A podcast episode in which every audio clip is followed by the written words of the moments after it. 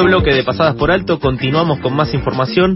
El martes se conoció que al menos 216.000 niños y niñas han sido abusados sexualmente por miembros de la Iglesia Católica en Francia.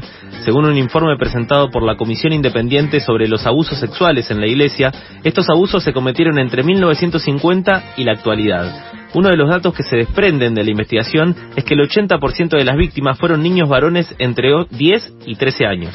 Por esto, ayer el Papa Francisco expresó su vergüenza y manifestó que espera que la Iglesia francesa emprenda un camino de redención para hablar de lo que significa esta investigación, de lo que significa también la la publicación de este informe, ya estamos en comunicación con Juan Pablo Gallego. Él es abogado que patrocinó a varias víctimas de abuso sexual por parte de representantes de la Iglesia, como fueron el caso del cura, del cura Julio César Grassi, Raúl Siders y Eduardo Lorenzo. Hola Juan Pablo, ¿cómo estás? Carlos y Sofía, te saludamos al aire de FM La Tribu. ¿Qué tal? Muy buen día, ¿cómo están? Bien, eh, muy bien. En primer lugar, queríamos preguntarte qué, qué opinión tenés de, esta publicación, de este informe que confirma esta situación de 200.000 abusos eh, de la Iglesia en, en Francia desde el año 1950. Bueno, en relación a este informe, por estas horas, lamentablemente no, no difiere a los hallazgos que han eh, ido obteniendo, lamentablemente, en otros otros países, ¿no? Así que no, es lamentable, pero, pero no es sorprendente. Lo que sí marca, a datos actuales, la, acción de la institución, ¿no? Para que, para que esto alguna vez cese, ¿no? Ayer Francisco se mostró dolido por estos informes. ¿Cómo tomás vos las declaraciones del Papa? ¿Ves que hay un cambio desde que está en el Vaticano? Yo en 2006 me reuní con Jorge Bergoglio en Buenos Aires, eh, expliqué detalladamente el tema, le, exhibí las pruebas Juan Pablo, disculpa, estamos teniendo algunos eh, problemas de, de, cómo te escuchamos, te estamos escuchando un poco entrecortado, así que si podés acercarte a una ventana o, algún lugar en donde quizás puedas tener mejor señal, porque si a no... Ver, a ver, ahí. perfecto. Perfecto. Bueno, bueno, ahí estamos bien. Eh, eh, nada, decía que yo allí por 2006 eh, encuentro no. con Jorge Bergoglio en Buenos Aires. Hola, hola. Sí, ahí te estamos, te estamos perdiendo un poco eh, de nuevo. Eh, a ver ahí ahí eh, eh, intenta, perdón, esto es eh, algo radio en vivo, medio incómodo, pero también que es para poder escucharte mejor y también poder. Eh, no, no, por supuesto, espero. Eh, sí, creo que sí, creo que vamos a sí vamos a volver a conectarnos para para escucharlo bien porque se nos escuchaba entrecortado y, es muy interesante poder hablar de esto, del caso no solo de los abusos eh, en la iglesia, sino que es algo que se extiende a lo largo de todo el mundo y en esta semana nos enteramos de este informe eh, publicado por la Iglesia Católica en Francia, que da un número que es para nada menor, 200.000 abusos, situaciones completamente eh, abrumadoras, ¿no? El pensar de, tantos niños eh, que, y niñas que, que sufrieron esta situación, eh, completamente también eh, avalados en cierto punto por la institución, pero también viendo que desde la propia institución, quien, quien representa eso, el Papa Francisco, expresó vergüenza, manifestó una redención. Ahí vamos a tratar de, de conectarnos nuevamente con Juan Pablo. ¿Ahí nos escuchás, Juan Pablo? Yo lo recibo perfecto, ojalá que puedan escucharme. Y, sí, ahora sí, ahora sí, perfecto. Bien. nos contabas que eh, te reuniste con eh, eh, sí, Jorge sí, por el año 2006, él venía de perder la elección en ese momento con Benedicto XVI en el, en el Vaticano precisamente, este, y conversamos eh, y yo le, le, expresé tanto las pruebas que tenía en relación a, a Graci en ese momento, que yo todavía no se había realizado, este, como en la problemática en general me da la impresión, y a, tenor de todo lo, actuado o lo omitido, este, que ya en el ocaso de su papado, yo creo que Jorge Bergoglio no nunca nunca tuvo preocupación por porque este tema eh, cese, ¿no? Creo que es un tema que le explotó, creo que es un tema que lo tomó con otra seriedad Benedicto XVI, eh, pero bueno, Jorge Bergoglio no no tuvo la voluntad de, de ahondar en este tema y bueno, y esto sigue siendo un problema enorme para la institución y creo que hoy no son más que declaraciones de ocasión, ¿no? O sea, la preocupación luego ya de, un largo papado este, y de medidas que no se han tomado. Creo que, por otro lado, como digo, estos hechos lamentablemente se han repetido en distintos países y particularmente, como ustedes mencionaban al editorializar, este, también aquí en la Argentina, ¿no? Y creo que si, si Bergoglio al día de hoy no ha este, adoptado medidas en la Argentina, y por ejemplo Julio Grassi sigue siendo sacerdote, con todas las posibilidades de ser electo papa cuando termine su, su condena en la cárcel, evidentemente este, esto marca cuál es la posición real del papa, ¿no?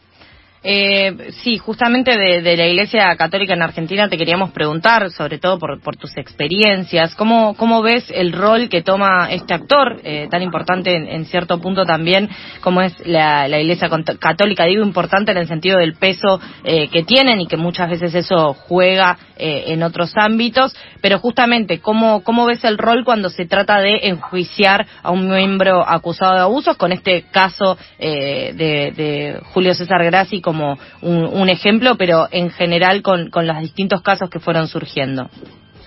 Y es, muy difícil precisamente porque desde la cabeza de la institución, y me refiero al rol que debería ocupar este Jorge Bergoglio, este, no se muestra que esto sea un hecho que sea negativo, con lo cual de ahí hacia abajo y de ahí hacia nuestro país, esto hace que este, continúen repitiéndose hechos, que intentos de impunidad continúen este, perpetuándose.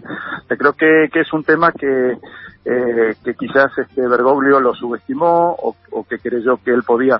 Eh, yo creo que es una persona más enfocada este, a lo político, a lo social y que este tema no lo no lo buscó resolver y se ha transformado en un verdadero incordio, creo que para él mismo y creo que de hecho es una de las causas por las cuales este, no, no ha vuelto a la Argentina, ¿no? Pero eh, la Argentina, lamentablemente, estos hechos también siguen ocurriendo. No tenemos quizás una estadística tan precisa como la conocida en Francia por estas horas, eh, pero bueno, insisto, este, el Vaticano tiene eh, suscriptos concordatos con casi todas las naciones del, del universo, eh, por, los cuales el Vaticano este, o la Iglesia Católica puede autojuzgar a sus miembros. Y estos concordatos, más allá de las palabras que en distintas ocasiones ha tenido Bergoglio, continúan este, eh, continúan firmes y aplicables en todos los países, con lo cual este, la Iglesia tiene la oportunidad de hacer una suerte de prejuzgamiento e incluso declarar la inocencia este, de cualquier persona que pueda ser acusada ante la justicia, lo que se denomina la justicia terrenal.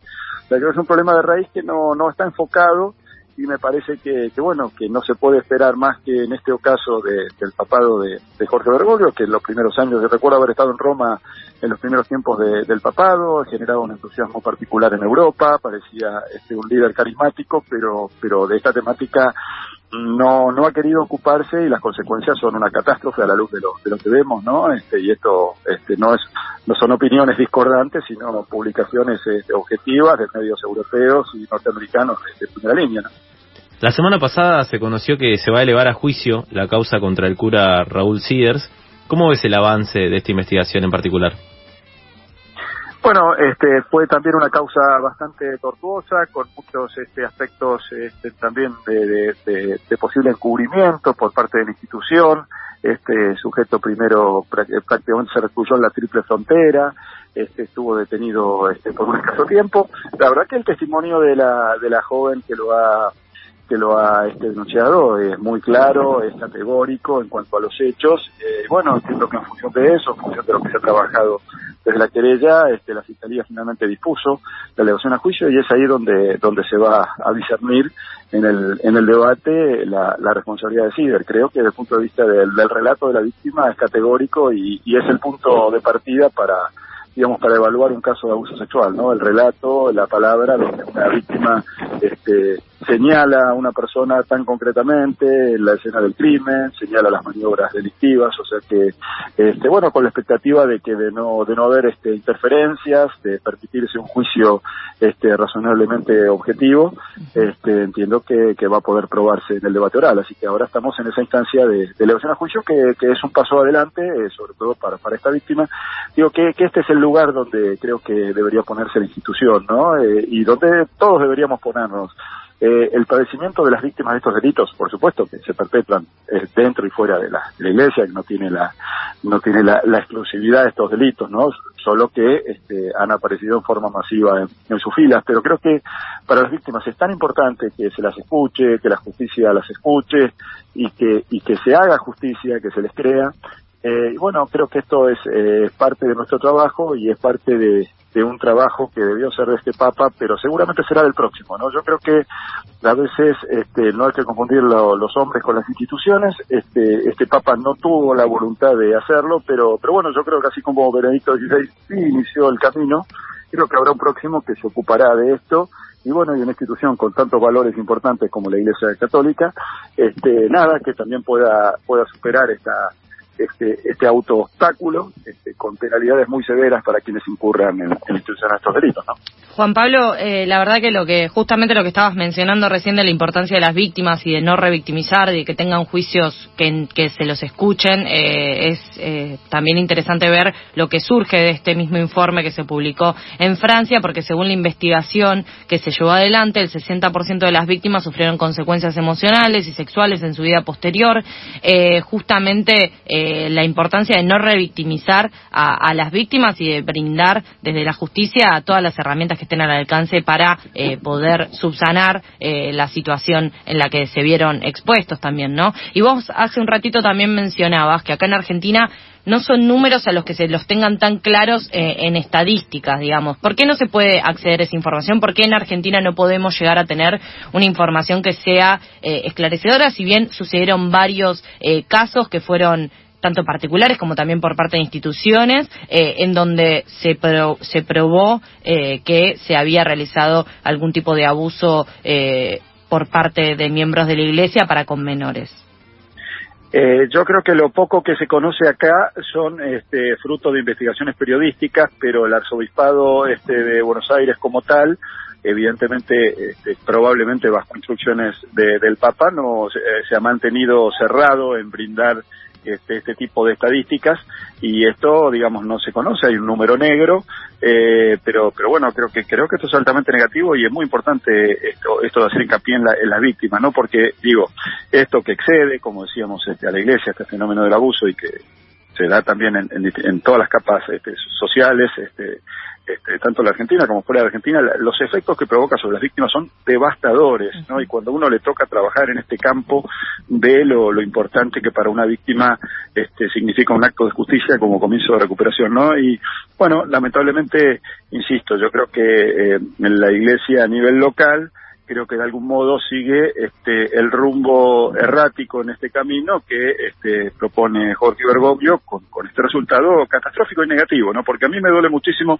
me duele doblemente cuando me toca abordar un tema que involucra este, a, la, a la institución este, iglesia, porque de ningún modo este, confundo las cosas o creo que la institución eh, sea mala porque sus integrantes este, lo sean o, puedan serlo algún delito, ¿no? Pero, pero bueno, este, nada, mi, mi, intención es este, acompañar a las víctimas y, y, por supuesto, la voluntad de acompañar a la institución en un proceso de saneamiento de esta cuestión, ¿no? Vos también, eh, Juan Pablo, hablabas de eh, que estos casos se ven eh, dentro y fuera de la iglesia, y estamos hablando de, del abuso sexual eh, a, niños, a, niñas, adolescentes, a menores, eh, y justamente para preguntarte en otro caso en, donde vos eh, estás trabajando, la justicia rechazó el pedido de nulidad del juicio que declaró no culpables a los abusadores de la chica menor de edad en Miramar. ¿Cómo viste esta resolución del tribunal y qué opinión te merece también en el contexto en el que se dio, que fue un juicio por jurados? Sí, la verdad que una verdadera catástrofe. ¿no? Yo tomé noticia de esta cuestión este, al, conocer el veredicto, digamos, de no culpabilidad, cuando, digamos, me, interno este, a, estudiar el tema y soy contactado por, por, el colega que venía trabajando y que sigue trabajando en ello, este, y veo la catástrofe de la actuación judicial, eh, decidí involucrarme de plano, estamos eh, por estas horas este, planteando un recurso de casación, es falso que se haya rechazado la nulidad, este, este, este juez eh, indudablemente se desligó de su, de, su responsabilidad. Digamos, a ver, acá, para graficar el caso, digamos, que y esto no ofende a nadie, una niña de 14 años que sale ensangrentada y gritando de una carpa con cinco adultos, cinco adultos, bastante adultos y bastante grandulones, y una niña de 14 años ensangrentada y lesionada. Este, ¿Cómo se puede llegar a este resultado inverosímil? Bueno, indudablemente no se puede culpar este, al jurado, que es la modalidad este, que eligió este juez para juzgar, pero este juez este, ha omitido eh, todas las diligencias lógicas de investigación, ha omitido todas las diligencias lógicas de dirección de un debate y ha este, y lo ha cerrado con esta auténtica catástrofe, ¿no? Que también, bueno, también tiene que ver con, con una cultura patriarcal y machista que, bueno, que recorre todas las aristas de nuestra sociedad, también este, sectores judiciales, este, también, este, por supuesto, sectores de la iglesia, y esto hace, eh, ahí, eh, al momento de los alegatos, se hablaba de por qué arruinarle la vida a algunos de estos muchachos este, que había incurrido en esta, en esta situación, ¿no?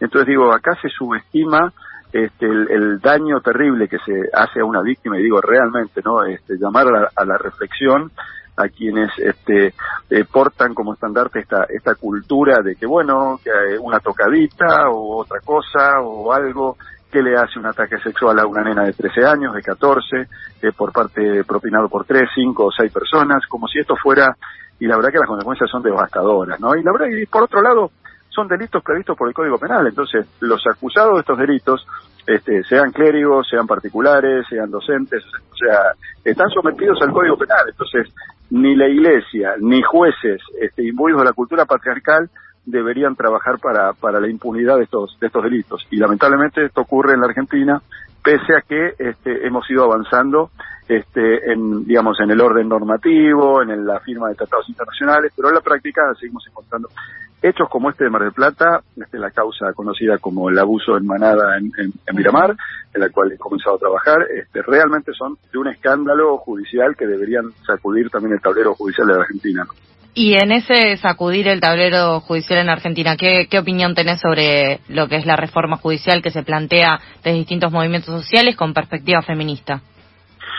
Bueno, yo creo que yo creo que es fundamental este, una reforma judicial con perspectiva de género, con perspectiva de niñez y, también que de una vez por todas la Argentina tenga jueces calificados. Este, es una catástrofe que, este, eh, digamos, eh, cada partido político diga yo pongo tres amigos, yo pongo tres, yo pongo cuatro.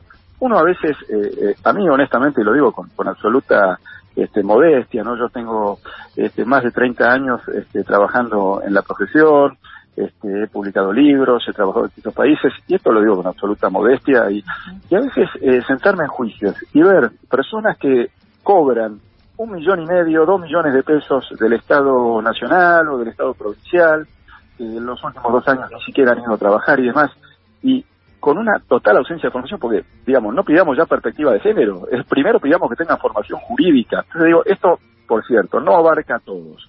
Hay jueces probos, hay jueces formados, hay jueces que se esmeran en capacitarse, pero en la Argentina, eh, digamos, no hay ningún tipo de no hay ningún tipo de obligación de capacitarse, con lo cual una persona que entra por un favor judicial puede permanecer 60 años cobrando 2 millones de pesos este, y haciendo desastres este, en la justicia, ¿no? Así que esto, creo que la reforma debe partir de esta raíz, capacitación, concursos reales, este, perspectiva de género, perspectiva de niñez, este, y un control este, muy claro de órganos disciplinarios, ¿no? Para, para, para que estas cosas no ocurran. O sea que creo que eh, hay que hablar a fondo de una, de una reforma y hay que hablar a fondo de que quienes conduzcan esta reforma sean también personas con, con, esta capacidad y que esto, digamos, sobrepase, este, digamos, la, a, la política, ¿no? Que tengamos un gran acuerdo, es decir, este país necesita este, una justicia distinta.